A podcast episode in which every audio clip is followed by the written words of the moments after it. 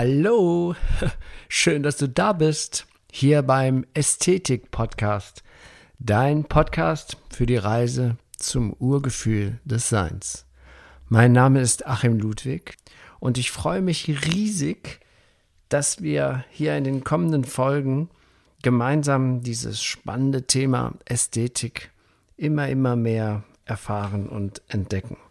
Und so auf diese Weise das Urgefühl des menschlichen Seins Schritt für Schritt wiederfinden.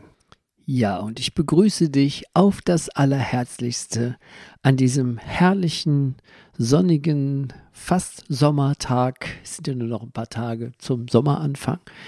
Ähm, und ähm, mit dem Titel Die Ästhetik im Inneren des Lebens.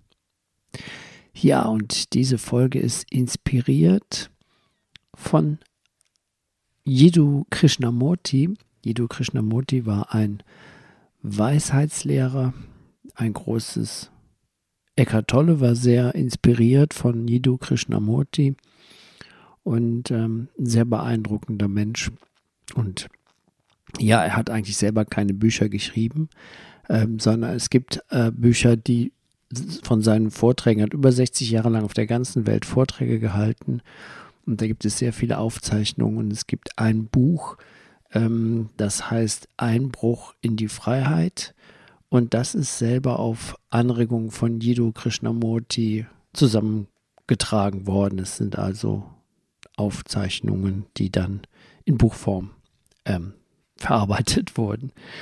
Und ähm, ja, diese Folge, die Ästhetik im Inneren des Lebens mit diesem Titel, möchte ich mal so ein bisschen die Sichtweise von diesem großen Weisheitslehrer mal ein bisschen näher bringen, ähm, die auch wirklich mit dieser Idee des Urgefühls des Menschseins vollkommen übereinstimmt.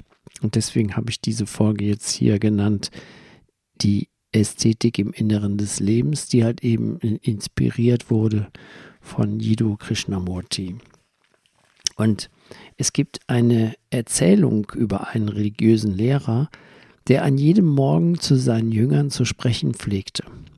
Eines Morgens begab er sich zu einem erhöhten Sitz und wollte gerade beginnen, als ein kleiner Vogel kam, sich auf das Fensterbrett setzte und zu singen begann und nicht aufhörte, aus voller Kehle zu singen.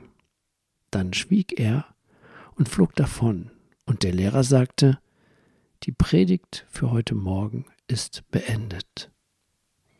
Ja, und ich finde das gerade auch jetzt zu dieser Jahreszeit, vor allen Dingen in den frühen Morgenstunden, da ist ja, da sind ja die gefiederten, das gefiederte Orchester volles Rohr dabei und das ist so eine Kraft, wenn wir ohne zu denken zuhören. Also ohne uns ein Bild davon zu machen von den Vögeln, sondern einfach nur hören, ähm, als wollte die Natur mit uns sprechen. Denn so ist es ja eigentlich auch.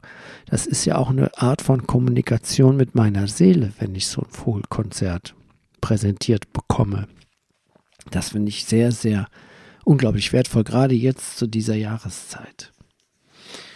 Und ähm, Jiddu Krishnamurti hielt es für eine der größten Schwierigkeiten, wirklich klar zu sehen. Nicht nur die äußeren Dinge, sondern auch das innere Leben. Wenn wir sagen, dass wir einen Baum oder eine Blume oder einen Menschen sehen, sehen wir sie dann wirklich? Oder sehen wir nur das Bild, das durch das Wort geschaffen wurde? Das heißt, wenn du einen Baum oder eine lichtüberstrahlte Wolke am Abendhimmel betrachtest, siehst du sie dann wirklich? Nicht nur mit deinen Augen und deinem Verstand, sondern ganz hingegeben. In seinem Buch schreibt, schreibt, also ich, kommt, ich lese jetzt mal den Originaltext vor von Jidu, was er mal im Vortrag, im Vortrag gesagt hatte. Haben Sie jemals versucht, auf einen Gegenstand, zum Beispiel auf einen Baum, ohne jede Gedankenverbindung zu schauen? Ohne Ihr erworbenes Wissen über diesen Baum? Ohne eine vorgefasste Meinung, ohne jedes Urteil, denn Worte werden zu einer Scheidewand zwischen ihnen und dem Baum und hindern sie daran, ihn so zu sehen, wie er tatsächlich ist. Versuchen Sie es und sehen Sie, was sich tatsächlich ereignet, wenn Sie sich dem Baum ganz zuwenden und ihn voller Hingabe betrachten. Wenn Sie das intensiv tun, werden Sie erfahren, dass es keinen Beobachter mehr gibt. Da ist nur Achtsamkeit. Wenn wir unachtsam sind, gibt es den Beobachter und das Beobachtete. Aber wenn Sie etwas mit vollkommener Achtsamkeit betrachten, ist kein Platz mehr für eine Begriffsbildung, eine Formel oder eine Erinnerung. Es ist sehr wichtig, das zu verstehen, weil wir in etwas eindringen, das einer sehr sorgfältigen Untersuchung bedarf. Zu dieser Untersuchung kommen wir später, aber das, was Jiddu Krishnamurti da gesagt hat, ist genau das, was ich eben meinte mit dem Vogelorchester, das uns jeden Morgen hier ähm, begrüßt. Ja, überall, wo ein paar Bäume sind, sind auch Vögel. Und jetzt gerade am schönsten finde ich, wenn die Sonne aufgeht, um halb fünf, um diese Jahreszeit oder fünf Uhr, da ist das so kraftvoll, dieses Vogelkonzert. Nachher sind die dann wieder ein bisschen stiller, so wie jetzt so um neun oder zehn Uhr rum. Aber so um fünf Uhr morgens, da hauen die richtig volles Rohr äh, los, diese, dieses gefiederte Orchester. Jedo sagt, dass nur ein Mensch, der mit vollkommener Selbsthingabe auf einen Baum oder die Sterne oder das glitzernde Wasser eines Flusses schaut, weiß, was Schönheit ist, was Ästhetik ist, was das Urgefühl des Menschseins ist. Und wenn wir wirklich sehen, sind wir in einem Zustand der Liebe, sagt er. Wir kennen Schönheit im Allgemeinen durch Vergleichen oder durch das, was der Mensch geschaffen hat, und das bedeutet, dass wir die Schönheit einem Objekt zuordnen. Wenn ich ein Gebäude betrachte und es schön finde, würde ich seine Schönheit aufgrund meiner Kenntnis der Architektur und indem ich es mit anderen Gebäuden, die ich gesehen habe, vergleiche. Aber jetzt frage ich mich, gibt es eine Schönheit ohne Objekt, eine Ästhetik ohne Objekt? Wenn ein Beobachter da ist, der zugleich der Zensor, der Erfahrene, der Denker ist, ist keine Schönheit vorhanden, weil Schönheit dann etwas Äußerliches ist, etwas, das der Betrachter, der Beobachter betrachtet und beurteilt. Wenn es aber keinen Beobachter gibt, und das verlangt tiefe Meditation und Erforschung, dann besteht Schönheit ohne Objekt. Schönheit liegt in der völligen Preisgabe des Beobachters und des Beobachteten, und Selbsthingabe kann es nur in strenger Einfachheit geben. Nicht in der Strenge der Priester und ihrer Härte, ihren Vorschriften, Regeln, ihrer Gehorsamspflicht, nicht in der Einfachheit der Bekleidung, der Ideen, der Nahrung und des Benehmens, sondern es ist eine selbstverständliche Einfachheit, die völlige Demut ist dann gibt es keine Zielsetzung, keine Leiter, die zu erklimmen ist. Es gibt nur den ersten Schritt. Und dieser erste Schritt ist der ewig währende Schritt. Nehmen wir an, dass du allein oder mit anderen spazieren gehst und aufgehört hast zu reden.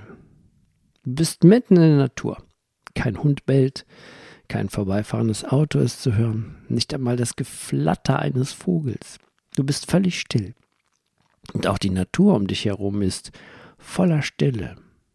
In diesem Zustand des Schweigens, sowohl in dem Beobachter als auch in dem Beobachteten, wenn der Beobachter das, was er beobachtet, nicht in Denken umsetzt. In diesem Schweigen liegt eine ganz andere Schönheit. Das ist die Ästhetik, das Urgefühl des Menschseins. Da gibt es weder die Natur noch den Beobachter. Da ist der Mensch völlig allein, ganz und gar allein. Er ist allein, nicht in Isolierung, allein in völliger Stille und diese Stille ist Schönheit, ist Ästhetik, ist das Urgefühl des Menschseins. Jiddu Krishnamurti sagt, wenn Sie lieben, Gibt es dann noch einen Beobachter? Ein Beobachter ist nur vorhanden, wenn Liebe Begehren und Vergnügen ist. Wenn Liebe nicht mehr mit Begehren und Lust verbunden ist, dann ist sie tief und zart. Sie ist gleich der Schönheit etwas völlig Neues, an jedem Tag. Sie hat, wie ich sagte, kein Gestern und kein Morgen. Jiddu Krishnamurti. Ja, die Ästhetik im Inneren des Lebens. Ich wünsche dir eine gute Zeit und bis bald. Hat mich sehr gefreut, mal wieder diese Folge aufzunehmen heute, hier an diesem Sonntag.